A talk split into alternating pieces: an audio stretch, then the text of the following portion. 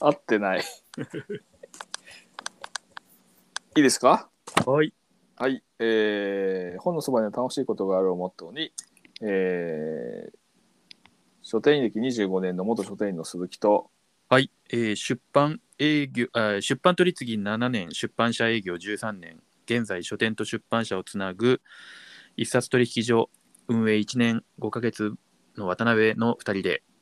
えー書店員出版社一般の読者の方からの素朴な疑問に答えるポッドキャスト休憩室でございます。はい。はい、えー なんかえーちょっと接続が悪くてバタバタしておりまして、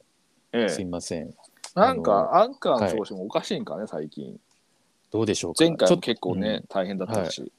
まあなんか最近そのあれですよそういうウェブサービス系でいろいろと障害が発生していたりっていう話もちらほら聞いておりますがあ、そうなのまあ、それが関係しているのかしていないのかは年わのか瀬り年の瀬だからわからないですね はい年の瀬だからね。年の世代ですからはいまあまあまあまああのーまたねご質問いただいておりますのでえ早速えラあジオりネがーたいムかことらです。はい。はい。はい、読み上げさせていただいてお願いします。ラジオネームもじゃひげメガネさんからのご質問でございますおお、来た。あいつもありがとうございます。りがとうございます。えー渡辺さん、鈴木さん、こんにちは。二人のこんにちは あ、こんにちは。なんで、ちょっと一人時間差みたいにな んか、 まあちょっと時差が。時差がある感じやめてください、ちょっ と。あのーじゃあ、ちょっと続きいきます。はい。はいえっと、二人の買った本の買った理由コーナー、祝定期コーナー化。はい。は来いまし。たよ。しました、しました。第三回もそろそろなので楽しみです。はい。3回したんだっけ、もえっと、二回やりましたね。う。2回だっけはい。はい次からだからそろそろなので楽し楽しみですというこはとで、いはありがとうございます。はいえーさて、そのコーナーで先々月に鈴木さん鈴木さんが書評を参考にアウトローオーシャンを買われたとのことで、えどこの書評なのかと思いました。え。うん。ここ,、えーここで質問です。はい。お二人が気にして見ている新聞や雑誌の書評欄、はい。えー書評コーナーなどがあったら教えてほしいですと。はい。そんなものはないという場合には、この人が勧める本はつい買ってし まうみたいな書評家さんや SNS 発信者さんがいらっしゃれば、ええ。そちえーそちらを教えていただけると嬉しいです。はい。よろしくお願いしますとはいいうご質問でございますが、これ なんか書評いいつ来た、書評いつ来た質問ですか、これ。これの質問はですね、いや、あの、ちょ最っと前、ちょっと前なんですよ。ちょっと前。あの、例の書評家との炎上騒 動とは違う。全然関係ない時に来たってこと。多分それを意識した質問ではないないんだよね。のに、うん。あの、えん 炎炎上最近していたものを彷彿とさせる質問になっていると恐いうろしいっす、恐ろしいですはい、ね。すごいセンスのもセンスなのかひげめ もじゃひげメガネさんえなんえですけれどもなんかこのの質問を振られたらだってそのことにして触れない、触れないわけにいかないですよねやっぱりねなんか触れないまま「いや我々は書評は」とかって言っててもなんかねしれっとしすぎてますからねそそうねそうのだそのぐらい割とえ波及しましたよね ええそのかなりこうだから今年のええなんか年末出版社の、あの、はいほら漢字で表す一字をさはい、前回やったけどさあの「銅」っていうのを銅押しましたけども、はい、炎だよね炎間円違った、 円ですねうんはい非常に、えー出版は燃えてるかみたいな感じで、うーん、ええ本当になんかすごいことになってましたけど、はいあのまあ多分知らない人もいると思うんですけど、まあ、書評家である T さんがツイッターでいきなり、えー TikTok で紹介してるのはなには何なの意味があるのみたいな話ではい書評書けんのみたいなことを言ったためにですねまあなんか本の紹介をすごいあのやっていらっしゃった、まあ、その配信者の方がいらっしゃってうんその方になんかそういうようなツイートをこうされたと。そうですねそうですねはいまあはい名前は言ってはいないんですけど、まあほぼほぼまあ言えばわかる。もうそういう、それはもう、あの方しかいないみたいな。まあ TikTok で、健吾さんっていうね、はい本を紹介してる方に対して、えまあ結構イチャをつけた つけたという、えーはいベテランのですね、えー結構大御所の書評家の方がいて、それで大炎上したというのが、まあありまして、えーまあ、今今見たらここの見たの12月こ12月9日に、今うん、えーそのツイートが されていてもじゃひげメガネさんのこのご質問は12月4日にいただいておりますすごいね、予言者だ ね。すごいことになってますね予これは言者だね。うんいやいやいやまあね、けどそん書な評と紹介って別物だからさ、書評はプロモーションでもないし、はいうん、やっぱりその書評っていうものは、まあそういう議論じゃないんだけど、今回は。まあただ書評っうんて何か分かんない人もいたりとかしてるし、え結え構一色単になってたりするので、まあ、はい書評っていうのは基本的には批評とかを含めたその文化なのでまあ絶対に必要なもんだと思うし不要っていうふうには僕も思ってはいないんですけど、うんまあそういう次元で語る話でも今回なくてままあただの一旦やっかみ、うんう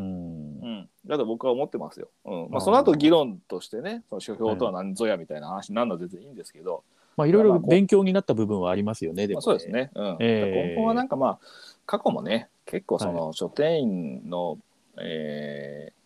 ーうん名前を冠した書店員が独自にやった賞とかにもちょっとやっかみを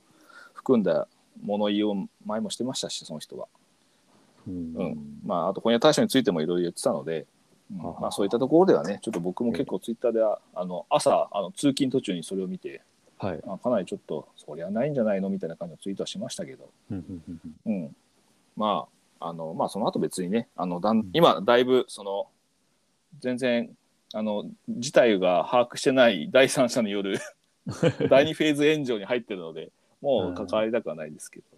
ううんんまあ、そういう状態になっていたんで結構なんかね今回のびっくりしましたけどその質問に関しては。そうですね。まあけど、本当にええ書評は僕は、まあ、毎週あの週末新聞、まあ、ほぼ6紙書評欄は週末ね、えーとチェックはしてるので、ええうん、そこで、えー面白そうな本とかどちらかというと書評を読んで面白くかな面白そうかなっていうよりも、まあ、結局なんだかんだでタイトルうん見て、はあ面白そうと思ってからそこの書評を読むっていうのが僕は結構多くて。いはいうん、で、アウトローオーシャンに関しては、日はい系だったかな、確か首相は。うんうんうんうん。で、確かリード文化なんかもそうなんですけど、なんか面白そうと思って書評を読んだら、まあ自分が読みたいようなええ内容の本だったんで、まあ読んだら当たりだったっていう感じですかね。うんまあ出版社として働いてた渡辺君はあれでしょ、はいええ書評は嬉しいもんでしょだって、嬉しいですね自。社の本が載ると。はい。う、もうんちょっと舞い上がっちゃいま すね。だはい。よね。ええあのーやっぱり書評に乗ってくるって結構大変なことなので、だよね。うんだからそ載ったことをきっかけにまたその本がより読者の目に触れるようにしていきたいっていうのはやっぱり出版営業とか、まあ、編集者さん出版社全体含めてうんうん、あのそういうふうにやっぱ動かしていきたいっていう思いはありますよね。ただそうそうそうまああのそういうのがこう効果があったりなかったりっていうのもなんか、あのその数字にあの、いい影響があるとかないとかっていうのも、まあ、いろんな理由によってやっぱり数字で企画化に出てくる部分っていうのはあるので、うんなんかこう、うん、いつももっとやれたことやなんかその書評に乗るとか乗ったことをきっかけにやれたこととしてもっと何かあったんじゃないかなうんなんていうふうに自分への問いかけとしては常にそういうのがありましたね。なんなかるほどね。うんえーまあなんか、まあ、常々僕は書店員時代から思ってるのが、はいこれは僕の勝手な思い込みなんですけど、はいあの、何でもとりあえず、え出版社さんにとって、えはい自社の本を宣伝する口実ができればいいのかなって僕は勝手に思っていて、うんそれは別に書評だけにかかじゃなくて、はまあ本当、ツイッターでネタにされてもいいし、いうんそれこそ書店員のなんとか賞なんてのは嬉しいだろうと思うし、うんその商品がまた日の目を見るというか、また何かその自社でプロモーションするときのきっかけにもなるし、口実にもなるので、それがなかったら結構さ突然いきなり「この本売りたいです」って言ってもさ何の材料もなければさなんかプロモーションにもならないじゃん。うんなのでまあそういったのは嬉しいんじゃないかなとは思っているし、まあ、です新ね聞書評は逆にね別にその書評が広告でもプロモーションでもないので別にその書評が出たから売り上げが上がるかどうかっていうのはその書評を書いた人には関係ないことで新聞社にとっても別に関係はないもんね。もう、もうおっしゃる通りですね。うんなんか、あの、まあ、もじゃひげメガネさんからのご質問の線からは離れちゃうんですけどうんも、何故に新聞という媒体にうん週に1回書評というものが載るのかっそうだよねていうことを突き詰めていくと、うんまあなんか別に本が売れるためにやってるとかそういうことではなくって、うんただその新聞社目線で言うと出版社うんからの広告出稿とか、うんそういった線っていうのはあるわけですよね。うん出版社に広告を出してほしいみたいな。はいはいはい。だからそういう部分で書評というのが寄与してる部分というか書評を載せる理由としてはそういうところにあるんじゃないかなとかこれはだかららなぜ新聞、新聞に将棋とか囲碁が載ってんのか問題とかでもですねもう当たり前すぎ てあれですけど、当たり前すぎるよね。ええうんやっぱりあのー遡っていくとちゃんと理由があっうんうて、んうんでまあ究極的なところは新聞がよりそれで売れるとかうんうんそういうところにもつながってくるわけですよね。うんでまあ書評に関してはその出版社の広告っていうところともなんかリンクしてるような話だし、なるほどねまあビジネス的なことだとね。えーあとはその書評委員っていうのがあるじゃないですか、はいはいはい、誰はい。誰が書評をしているのかっていうのが、まうんうん毎年入れ替わったりしますけどうも、んなんかそういうところの、まあ、書き手との関係性みたいなのもちょっと外せない要素かななんて思ってうんいます。だからそれプロモーションの部分っていうのはもうい一部分でしかないし、だよねうんある意味においてはやっぱ僕は文化だと思うし書評って、うんうんえーだからい読む側チェックする側としてはすごいそれ自体が楽しいっていうか、そこでうそうそううそう、ん、なんかだから書評が面白い書評を読めたらなんか結構その日一日幸せみたいなところもありますからね。そう えーまあ新聞の書評とかね、チェック毎週制度ね、だんだんその書評の書き手の人のさはい、あのーまあ信頼というかあこの人またこんなこと書いてるとか、うーそんういうのも分かってるしあとねあの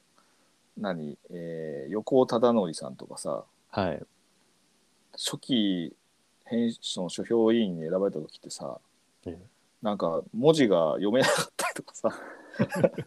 なんかそのアーティスティックにこう文字がなんか二重になってたりとかしててさはい読めない書評だったりとかさなんかもう まあ今はさすがにそれなくなったけどさ初めそんなの出てて面白かったけど、えーうん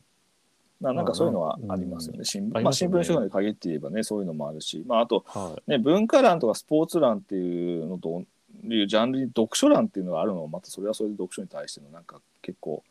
あのそうですねうん敬意があるのかなみたいなのも新聞社はあるし、ううんんはいうんまあ、あとはやっぱり、うん、新新聞書評に載ってる本っていうのは、まあ、ある程度ねその指揮者の方が読んで、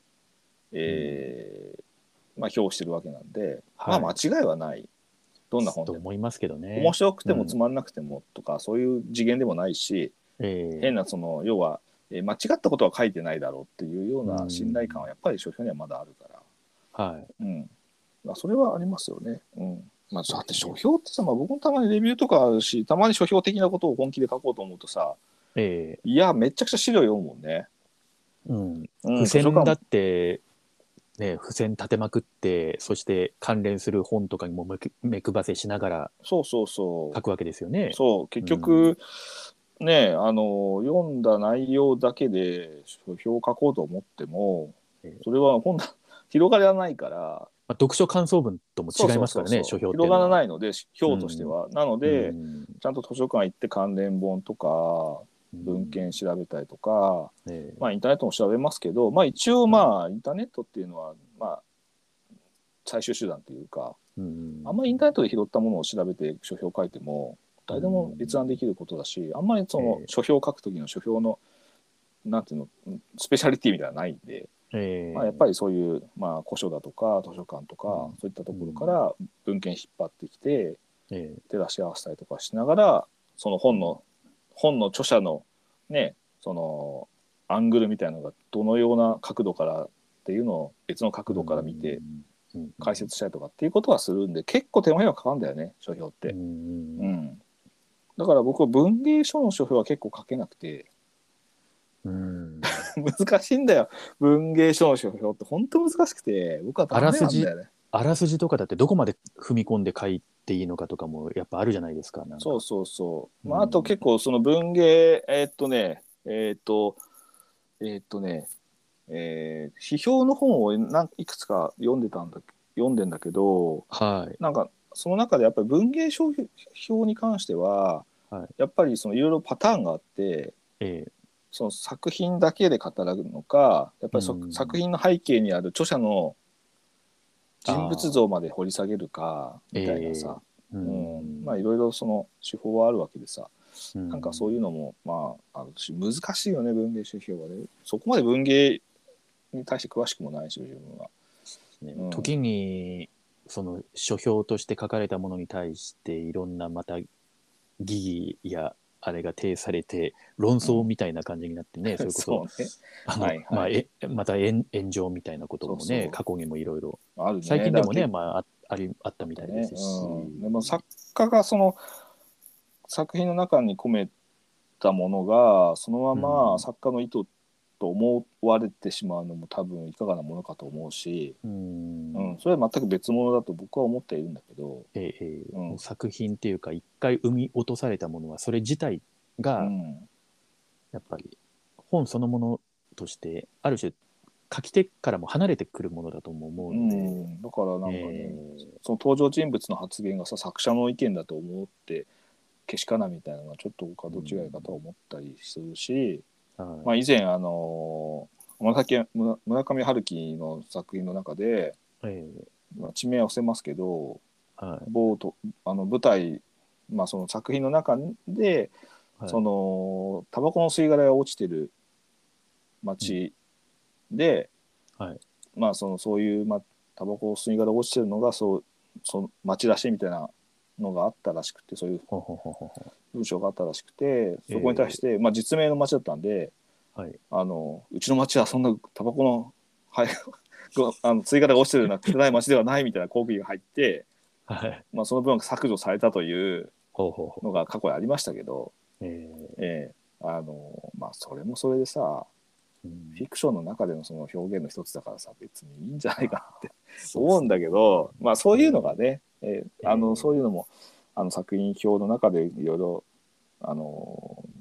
調べていって分かるようなことではあると思うんですけどまあそういうちょっはいと大変ですよね文芸指標はね。なんかまあなんかそういう手法の話になってますけど、うんはいうん、なんかありますか,、まあだからうんこの信頼するとか本を買うにあたってええなんか頼りにしてる情報源みたいなって。そうですね。だからまあ新聞、まあ、鈴木さんは今のお仕事から全紙面チェックっていう形んですが、まあ私の場合だと、あ、ごめんなさい、私の場合だと、まあ、今だと京都新聞ええ、で、その昔、好 好きだね、京都新聞。 はい、そそうそう。っていうか、もうなんか、取ってる新聞のものが、まあ、基本的には全てなので、うんうんでその昔はあの、まあ、毎日新聞とかのあの、はいはい読書面が結構面白くてうん。うんえっ、とあのえっ、と誰だっけなまうん丸谷さん一さんだったかななんかうん。あのえっ、となんかその書評読書面をなんか全体をこうなんかまああれしてるみたいなの でいやなんかその 毎日新聞の読書面っていうのは独特だったなっていうこうああ、なる印ほど象が、ね。あってうんええ毎日新聞の読書欄ってさ、あんまり書影がないんだよね。ああそ、そう今。書影がそんなに載せてないんだよ。不ええ思議なことに。うん。まあ、ちょっと最近は全くうん見なくなっちゃったんですけども、ううんんそれで、あのーあとは雑誌の方はうん。やっぱりあのおその雑誌のジャンルとかにもよるし私の場合だと結構合うなんかアウトドア系の雑誌と かうんうんになんかちょっと載ってたりとかあとうんかつてはなんかスポーツグラフィックナンバーをこう愛読してた時期がございまして、はいはいナンバーにもちょちょっとそういうブックレビューみたいなのがいくつか出てて、結構あれはね、い雑誌あるね読みたいのいろいろバンバン出てくるんですよ。はいはい僕も雑誌プロレでスとかも、えーそうなんか雑誌えでー僕も釣りの雑誌で5年間ほどブックレビ書ュいてましたねー。うん、書といエッてましたセイねを。書いてましたけど連載してましたけど、えーまあ、やっぱりなんかねあの雑誌のブックレビューとか本紹介って読まれるらしいよねう、うんん、そう確かにそうだねえーそうマガジンハウスとかのさはいあの毎年これはもう出てるのがこの時期あのいつも危険な本とかあの特集あーいつもさブックレビューの特集であのー特集あるけどね、うんうん、だからそうですね。だからなんか、まあそういう、あの、媒体媒体で、うんまあ新聞雑誌、特徴違うけれども、最近だとそういうのがネット上にこう染み出してきてるじゃないですか。その、例えばヤフーニュースに、はいはいはいあの、そうだね載ったりとか、まあ、あと、はいはいね、そういうダヴィンチニュースとかもヤフーニュースとかに配信されてたりとか。そうそう最近はそうなんだよダヴィンチニュースも、けど最近なんだよねダヴィンチニュースがさヤフーに紹介、あの配信やってるのさ、うん僕もまあダヴィンチニュースでレビューを結構載せてるんでさええあの最近それでヤフーに転載するようになりましたみたいなことで、はうん、い。だから、そうなってくると、えっ、と、なんだろう。あの、すそういうニュースアプリみたいなやつとかにもい、配信されてたりとか、そうだね。もうなんかぐっしゃぐしゃっす よね。それだから、あの、まあ、そう媒体がどこかわかんないよね。ヤフーに載ってるとさ、ヤフーのニュースだと思ったらさ、ええ実はそうそうそうそあうのソースがそのそれぞれのさ、元ネタはがい実は、元記事が別の媒体でさとかあるよね。そうですよ、そうです。ええうんそういう状況なので、で、またそういうのをなんかリツイートとかしたりとか、うんうんまあ、リンク付きで、あの、ツイートとかしながら自分が読んだ感想とか、あ、これ買いたいみたいな一言とともに SNS はいはに氾濫してるから、そうするとなんか、知り合いが面白そうって言ってる人が複数人出てきたやつうんで、自分がちょっと気になったやつっていうのは大概なんか結果的に買っちゃうみたいな。はいはいはい。、そういう傾向があるんで、なんか結構その書評一本で面白いから買ったというよりは、ちょっとそういうミルフィーユのような重なり感が かいちょっと階層か。うん。階層はい感はい。がちょっとあるなって思ってますね。だから、そうねな知ったきっかけって、だから、なんかその Facebook とか Twitter とか SNS で知ったきっかけみたいなのが最近ちょっと多い気がするけど、まあそうだよね。うん、うんいいんだか悪いんだかって感じですね。 まあうん知るきっかけはね結構別に SNS も,、もう結構多いし、まあまあ、まず一日にさ見る時間が長くなってるじゃん SNS って、はいえーそうするとやっぱりそこにやっぱ上がってくる情報って必然的に増えてくよね、そうですね。うん。まあ、ヤフーニュースはね転載されて、僕も何度も転載されてねええコメント ひどいからあねあ、ほんとひどい よそうなんですね。ほんとひどいね、ええうんまあ別に気にしてはいないんだけどさあ、まあヤフーニュースに載るとさええこう、なんだろう、もう関係ないの、記事読んでないもの、みんな。ああ、リード文だけ読んでさ、ええタイトルだけ読んでさ、自分の言いたいこと書いてるだけだからさ、うん。いなるや、まあ、あれはなんかもう別に見るに値しないです、コメント欄は。ほど。なかなかですね。そうそうそう、思いますけどね。うんただ、ヤフーはやっぱり、その視聴者、視聴っていうか、その閲覧うん。人数がやっぱり多いんで、えうえん。まあ、あれをね、ずっとチェックして、まあ、ヤフーって、昔パソコンってさ、はい。インターネットでトップブラウザのトップページってさみんなヤフーにしたじゃんは結構お約束だったよね、い。まあそうですね。今してないでしょあまりうん。いわゆるポータルサイトっていうものを、トップページにしてないよね Google だよね、完う全に、ん、検索だよねもうやっぱなんかそういうのって変わりますよね。変わってそのくるよねまあそのネットのサイトとかも、まあある種媒体と捉えたら、やっぱそういう移り変わり、移ろいってあるし、うんそういう媒体の上でなんかそういう、まあ、書評だったり、まあ、TikTok とかもそうかもしれないし、はいはいそういうのが、その媒体の上にこう展開されていくっていうのがあるのいで、やまたなんか、 TikTok は10代のね、まあ今ええ大半がまあ女の子らしいんだけどただそれでもやっぱり、読書のきっかけを作るってことではさ散々今までさ、長いことさ、うんこの業界がさえー悩んでいたさうん、若い人に本を読ませてどうしたらいいんだっていうのをさもうそうです奇よ跡のようなミラクルでさはもうみんなだから業界みんなあれだもんだってえ、う んなんでなのってもうみんなもううん本当にあたふたしながらさ見守ってたのにさ、い、えーまあ今回のさ炎上件がさ「おい!」っていうさ「何してくれてんの?」っていうのがありました けどそういう部分ではやっぱり水を差しちゃうようなそうそうそう。話ですけど、なんか、うん大切だよ。ただなんかその本本が売れる売れないとか届くなんか情報として届く届かないっていうのはなんうかん単なる一側面でしかないとは思って、うんうんまたなんかそこにね人間的な他者に対する敬意があるとかないとか、うんあのかつてはそのう上に噛みついたけどうん自分もそうなっちゃうのかとか、まあ、いろなんかいろんななんかそれ切り口が多いすぎてちょやっとー、いろんな人生を見るって感じだよね。えー昔はい直木賞、青芥川賞の権威に噛みついてた人がう、んえー新しい文媒体での本の紹介に噛みついてしまうというううんんのはありますけど、うんうんまあなんか書店の話に戻すと、はい戻してはないな書店の話に変えると結構ええ書評に取り上げられそうな本っていうのがだんだん長年チェックしてると分かってくるから、うんうんうん、まあそ版れはあ元りますねさんだとか、著者だとかでね、うん、だからそういうので事前にその書評にと出る前に品揃えしとくともうなんかその週にその載った書評の冊数在庫がさうんはい結構あったりすると嬉しいよね。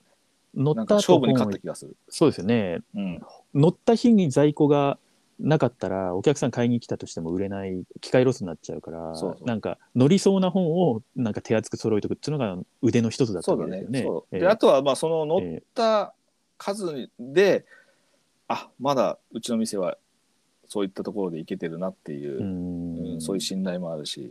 はいやっぱりその人の目に触れるって本屋さんにさしょっちゅう行ってる人以外もさ朝毎日新聞ちょの朝刊をさ読んでさはいしてる人に対して本の情報が届く、まあ、広告もそうだけどうん目に届くってすごく大切なことで本屋に来ればさ本の情報はもちろんあるけどさ、ええ本屋に本屋にいないとかさ、まあ、場所でもさ、特に地方なんて電車で泣かずに見る機会もないからさはい本当都市都市部と比べたら格段に本に対する情報って少なくなるから普段生活してて、うんその中ではやっぱり新聞にに載るっていうのは非常に重要だよね毎日届か、うん届く新聞に、うん、本の情報が、ええうんそ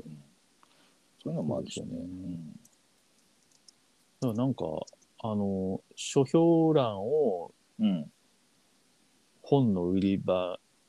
本の売り場っていうか書店にうんそういう掲示するそうんの書評コーナーみたいのを設けて、であのレギュラーで設けてるお店さんもあり結構まあそうね、多いですし、うん、なんか新聞がそういう意味では新聞自体を読んでなくてもその書評コーナー見に来てそこでこう初めてその書評および書籍と出会ってそれがうん売り上げに結びつくってこともあると思うので、そうなんか僕なんかだって普通にうん書評見て買いに行くからさ、ぜひぜはひその書評コーナーを作ってあればうん行きたいんだけどね、んないとないと結構検索機会もなかったりするとえー結構探すのはた億劫だよね億劫だし見つからないしさ、書評のコーナーえもー人文書とかもそうだけど、だか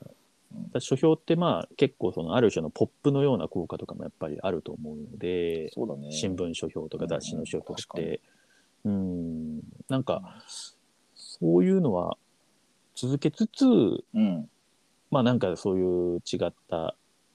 巡り合わせとか、あるいはその SNS で知る機会が多くなったんであれば、そのお店の情報発信、SNS の情報発信自体でまたなんか、そういう出会いを作っていくっていうのも、まあそういうのも得意な書店員さんとかもいるじゃないですか。そうだね SNS を使うのがはいはい得意な、発信が得意な書店員さんとかもいるし、うん、なんまあか、ねそんあなの感じですよね。書評、まあ、僕なんかはなんかどっちかっていうとなんか書評に載る前に読ん読まないとなんか負けた気がするのもあるし、ねうん、まあ、書職業柄そういうそうだねところがやっぱありますよね。うんまあ、結構あのいろんな媒体で書いたりもするから余計に、えうーんだから旬を過ぎてしまうと書く理由がないとダメになっちゃうんだよね、はいどんなに面白くてもさえーやっぱり今のそのネットの媒体もそうだし紙の媒体もそうなんだけどさやっぱ本を載せる理由っていうのはさ、えうん、結構まあ今は特に新刊とかさ過去3ヶ月以内に発売された本とかさーうんでそれ以外になると結構特別な理由がないと結構載せてくれなかったりとかするので商品まあなんかそういうな内期というかねそういうなんかあの出てからなん奥付けから何ヶ月以内とかそそううそういそううのそとうかねありますからね。うんうんうんまあそまあそういうねガイドだったら別にいいんだけどさ、うんうん、結構あったりもするし、うんまあまあまあそうですね。はいまああとは、まあまあテレビはねそそんなになんだかんだ言ってテレビで別にテレビ見てると本を紹介するって本当ないからね少ないからうね、んうんテレビの人もテレビの制作サイドの方も、うん私そんなに苦労人じゃないんですけどうんなんかこんまあなんかテレビで紹介してくださることになって連絡があって、うんなんどこでこの本知ったんですかって言ったら書店で見て面白そうだなって思いましたってその時は言われたんですよ。うんうん、だからなんかそのテレビマンたちのうんなんか情報源の一つとしてもその書店っていうのはなんかやっぱ機能してると思うし、うんうーんあとはね、なんかそういう、まあ、PR 担当みたいのを置いている出版社さんも多いと思うんですはけいど、はいそうですね、うんプロモーシそういうリョリンーとス、かね、うんうんリリースとかをそのテレビの制作サイトにも送ったりとか、まあ、いろんなあれこれがありますけれども、うん、そういう中で、まあ、結論言っていいですかね。どうぞ結論あんのこれこの話に、ええ僕はなんかそれこそ鈴木さんがなんかこうなんか買ったりとか読んだとかっつう本とかで面白そうだなって思うのとか割と買う率が高かったりとか、まあ同じようにそれは普通に情報が目に入ってるからねそうそう情報のに入ってる かそらうそうそうそうその線で言うとあと僕はこのなんていうんですかねあの憧れのあの出版営業だったその杉江さん本の雑誌のはいはいはい杉江さん、杉江さんのなんか SNS のとかも見ててもうんなんか読みたい本いろいろ出てきちゃうんですよね。もうさなんか杉江さんとさ、ええ結構僕の本ってかぶるんだよかぶるんですよそうなんですよ。なのでさたまにさ、杉江さんがさ、 あはいの自分が読もうと思ってた本を先に買われたりするとさ「やられた!」ってさ そうやいらうれ感た覚先でねに買われたと思ってさ、えうえん、思うんだよね、うんえそういうことはよくあるよこの業え界ありはますいよろんなね人にね。先に紹介されたとかさ、れ、ええうん、先に読まれてるとかさ、はいうんでまああと書はなんか店員なんか特にほらひねくれてるからさ、ええあのみんなが読んでるもん読んでも別に仕事にもや逆に言うとさもうすでに仕事にも役に立たないからええ誰も読んでなさそうな本を読んでそれを紹介した方が仕事にも役に立つっていう発想でさ、うんえひえねくれてるから本当に、え本当にタコツボ化するっていう かさ先鋭化しちゃうんだよそうそうそう読書傾向がええ変な本ばっかり読むようになっちゃうんだよね。うん、だうんからなんかそうですね新刊とかじゃなくてなんかその期間とかでそういうのはある書店員さんがなんかこれ面白かったんだよねとかっていう話とかですごいうんうんうんああじゃあちょっとか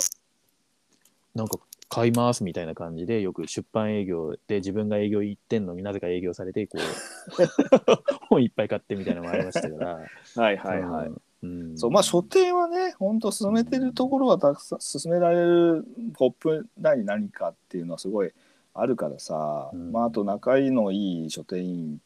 作るとかっていうのもありだしさえその身近な紹介者っていうところではさーうんただまああんまりいきなり初対面でさなんかおいし、面白い本ありませんかっていきなり言われても さあ引いちゃうんでさそうそうそうそうそうそう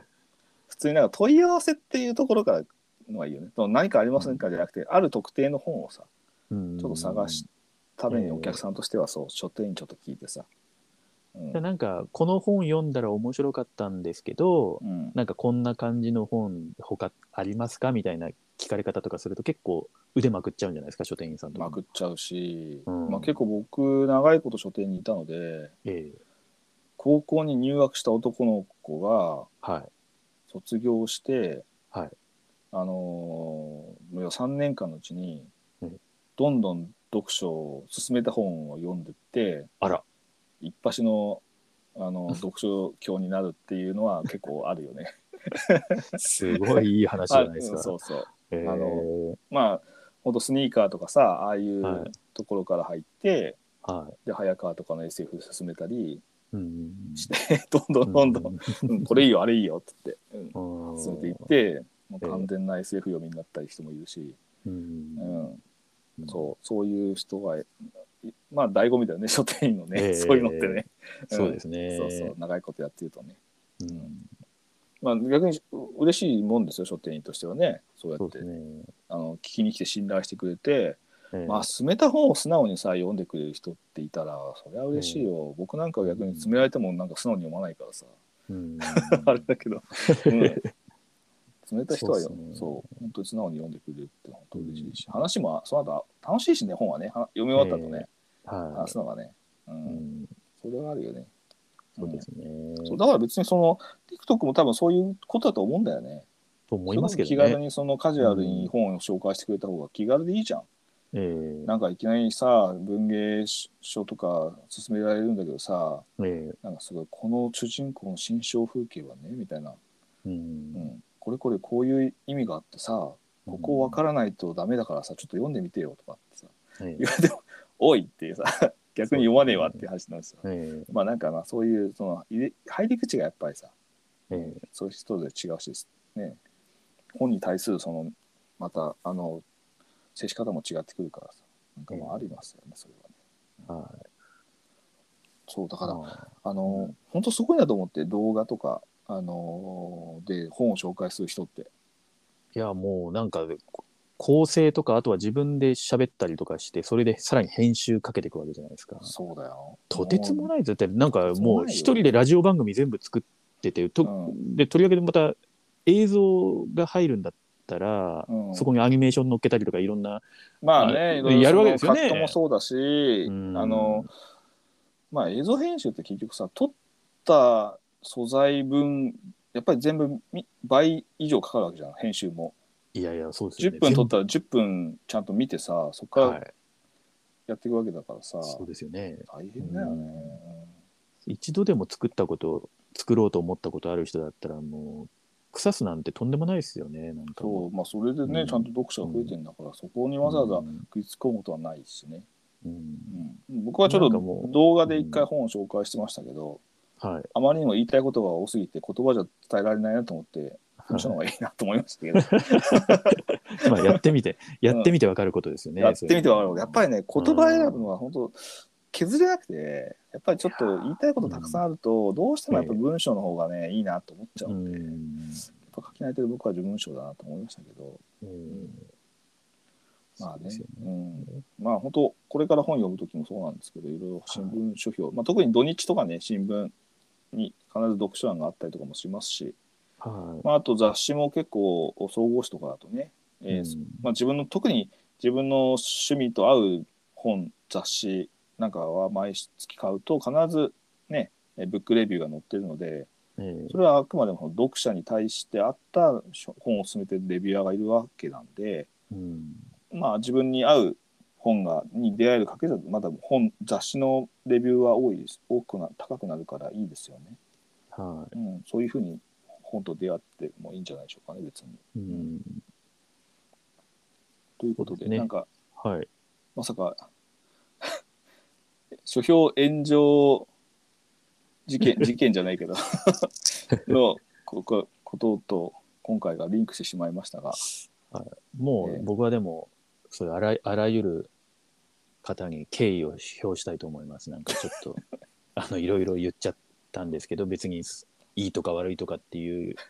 こともないのかなっていう か、ええまあ生き様だなという感じがします。は、。はいい、つもあの無理やりなあれ指名をありがとうございます。ということで、はいおじゃひげメガネさんの、はい、えーまた、気になる書評家や SNS 発信者さんなども聞いてみたいところですが、また、あの、そうでよかっすたねらご質問お待ちしておりますので、はい、まはい。あ本当アウトー。ローオーシャンはめちゃくちゃおすすめなので、はい。はい、読んでいただけたらと思います。はい。はい、それでは、はい、それではまたあのお便りお待ちしております。さようなら。はい